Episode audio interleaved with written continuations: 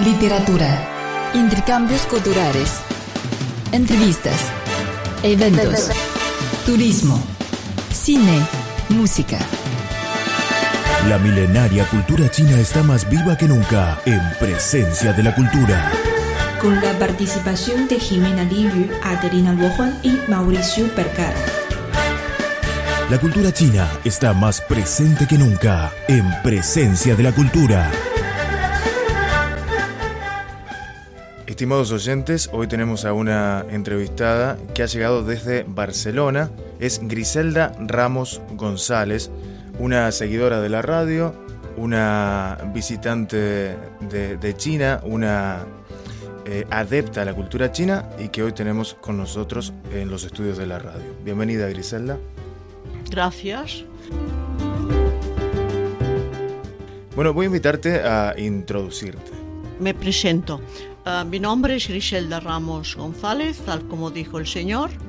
Ah, nací en Barcelona, cerca del mar, a unos 50 kilómetros de la capital, en Vilanova y la Geltrú. Cuando nací, como estaba bajo la dictadura franquista, no era Vilanova, sino que era Villanueva y Geltrú. Vale.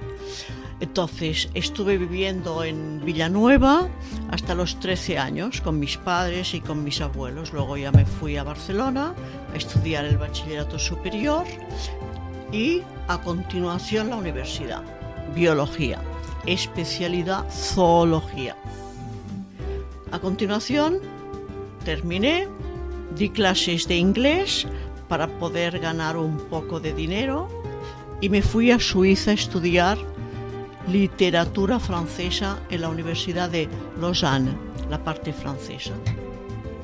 Volví y encontré trabajo como profesora en una escuela privada, muy privada, de Barcelona, cuyo nombre es Betania Patmos.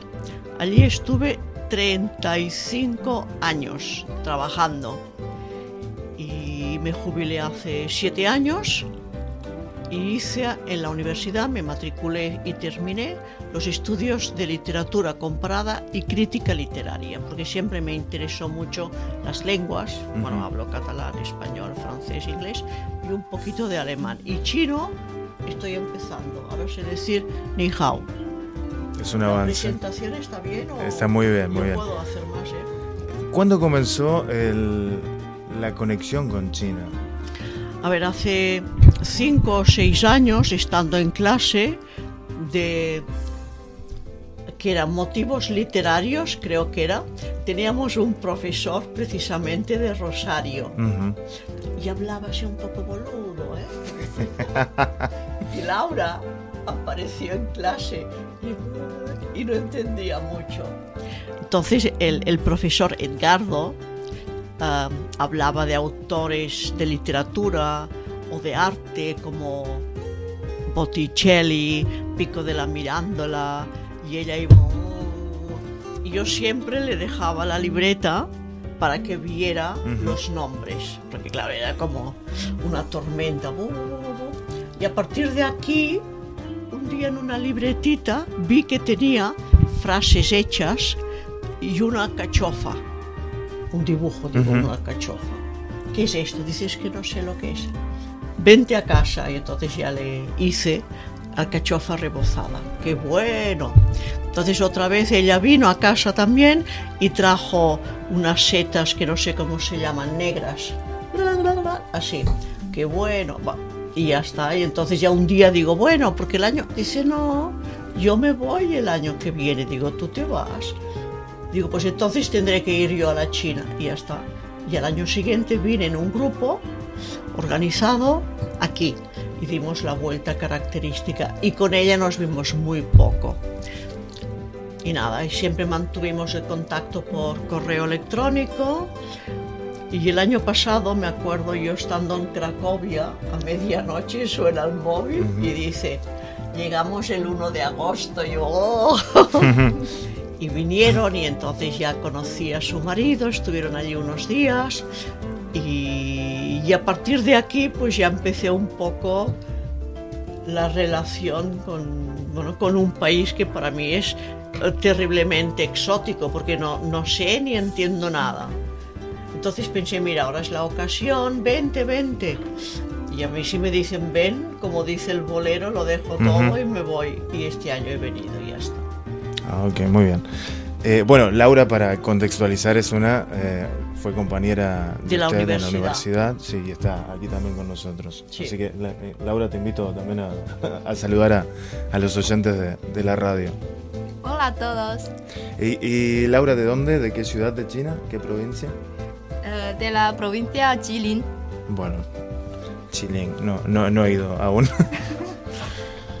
bueno, entonces esta es tu primera vez en la segunda vez en China. Ujú. Eh, ¿A qué lugares, qué lugares visitaste en la primera ocasión? La primera empezamos por Pekín, Ujú. luego dónde fuimos, dónde fuimos, Ah, no me acuerdo, ah, donde los de esto de terracota, ¿dónde es? Xi'an. Xi'an, Ujú. otro sitio que ya no me acuerdo, donde hay el relieve kárstico, carbonato cálcico, cuevas, ríos, bueno, no me acuerdo cómo Ujú. se llama, pero es muy conocido. Y terminamos en Shanghái y luego En Kansu. Quizá, Ok. donde Y, llueve mucho. Fu, fu, fu. Bueno, llueve no, pero siempre tic, como si se hiciera pipí. Y me acuerdo que visitamos Sichuan. ujú, Sichuan, no sé. Puede ser. Sí, ¿Dónde están los osos panda? no, ya no, No. vimos osos panda, Ah, pero claro, no. yo como de biología, vamos a ver unas cuevas. Y la chica empezó a hablar del relieve kárstico. Ujú. Entonces yo ya dice, si quiere lo explica usted y acabé de explicarlo yo. Bueno, Y Shanghái. ujú. Me impresionó mucho el contraste entre lo nuevo y lo antiguo. Porque no hay, en, en Shanghái, por ejemplo, estás cerca del puerto, aquello que es, bueno, ríete de Manhattan y de todo, aquello no. Y al lado hay aquellas casas, o sea, el- los contrastes. Y, y nada, como cuando conoces algo nuevo, pues ya te interesa y ahora ya está, ahora ya estoy lanzada. El año que viene yo ya hablaré chino con usted.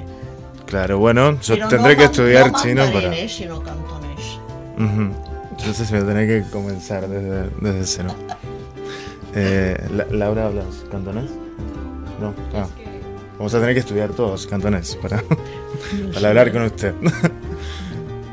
Eh, entonces, ¿cuáles son sus, eh, sus planes? eh, bueno, como, como bióloga, como experta en literatura, ¿cuáles son sus planes, además de estudiar chino, relacionados con China?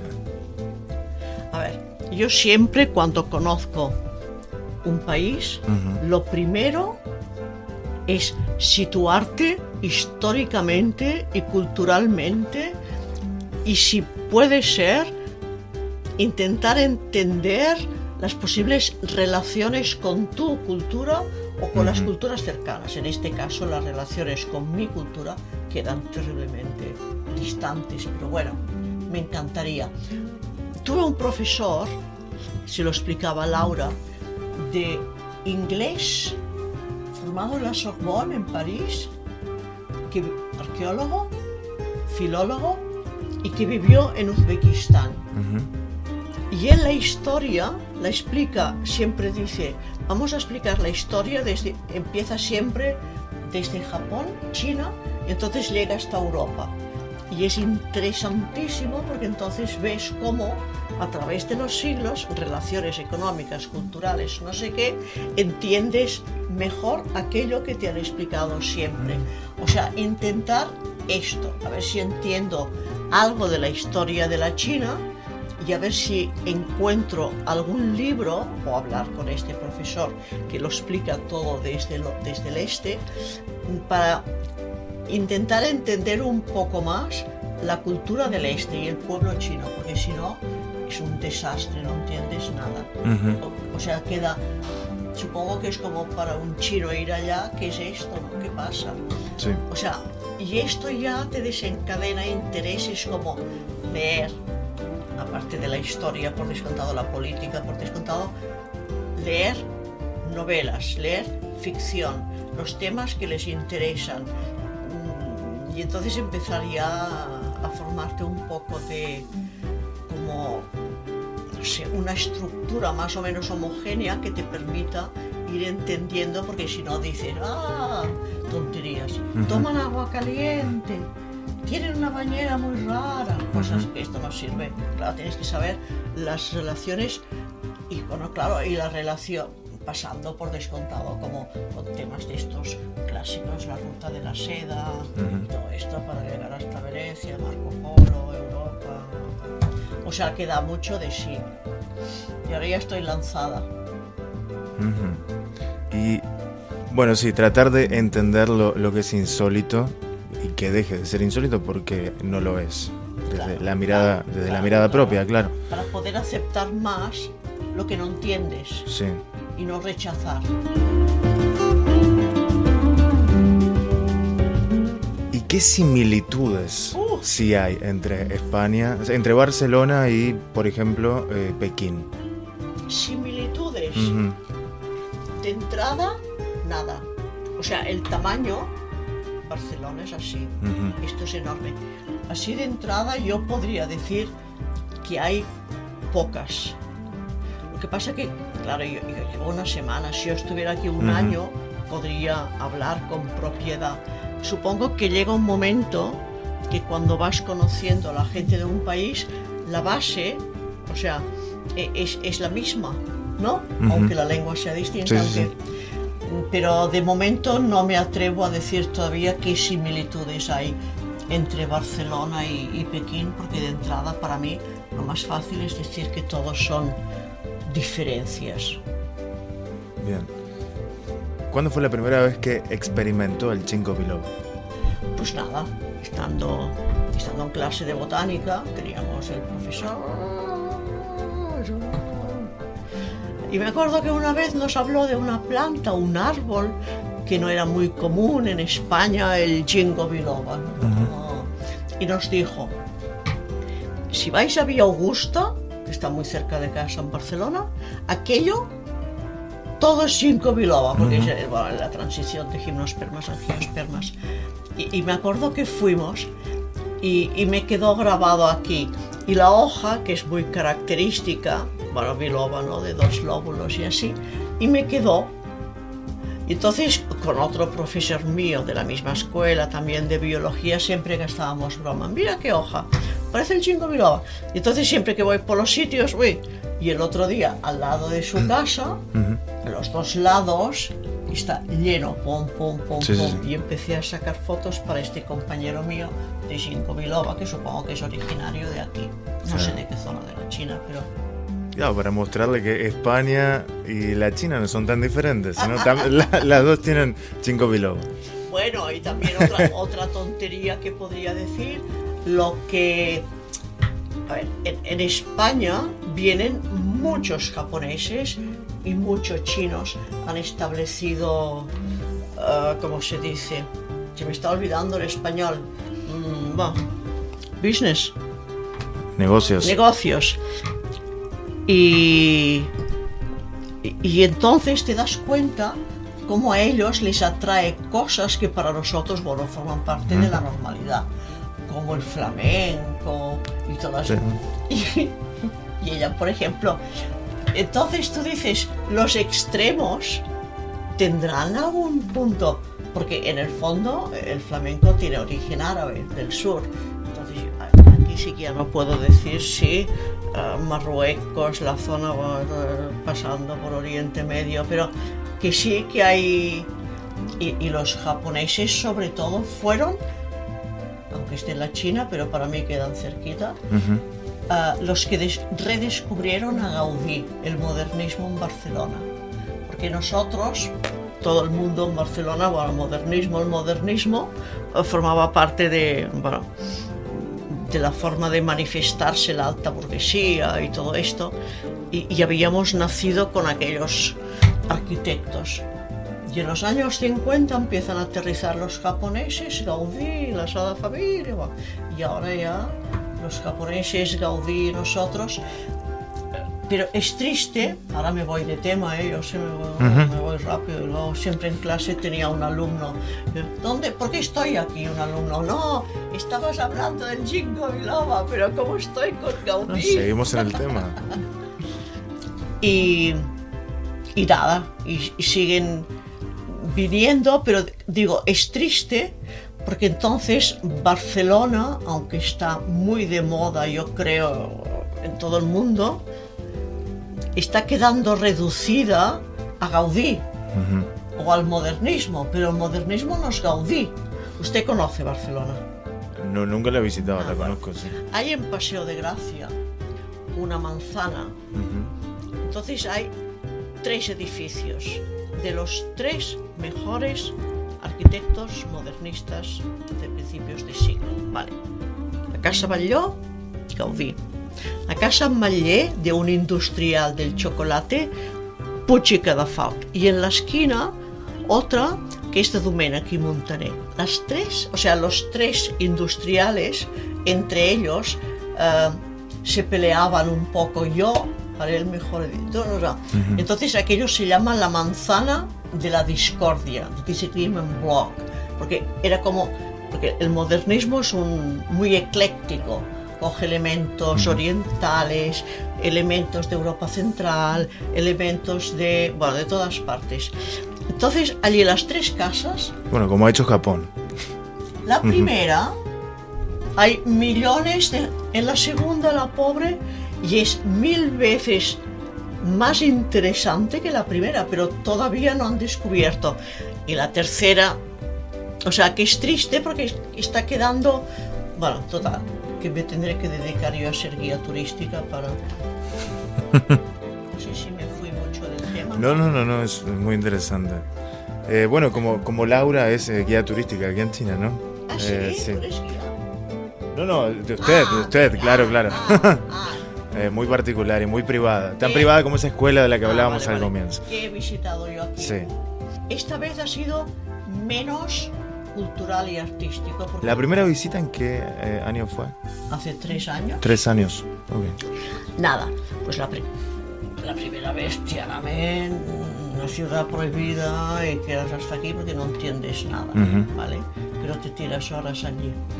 Bueno, entonces, Templo del Cielo, compras los típicos souvenirs, eh, no sé, perlas, jade y todo, todo esto.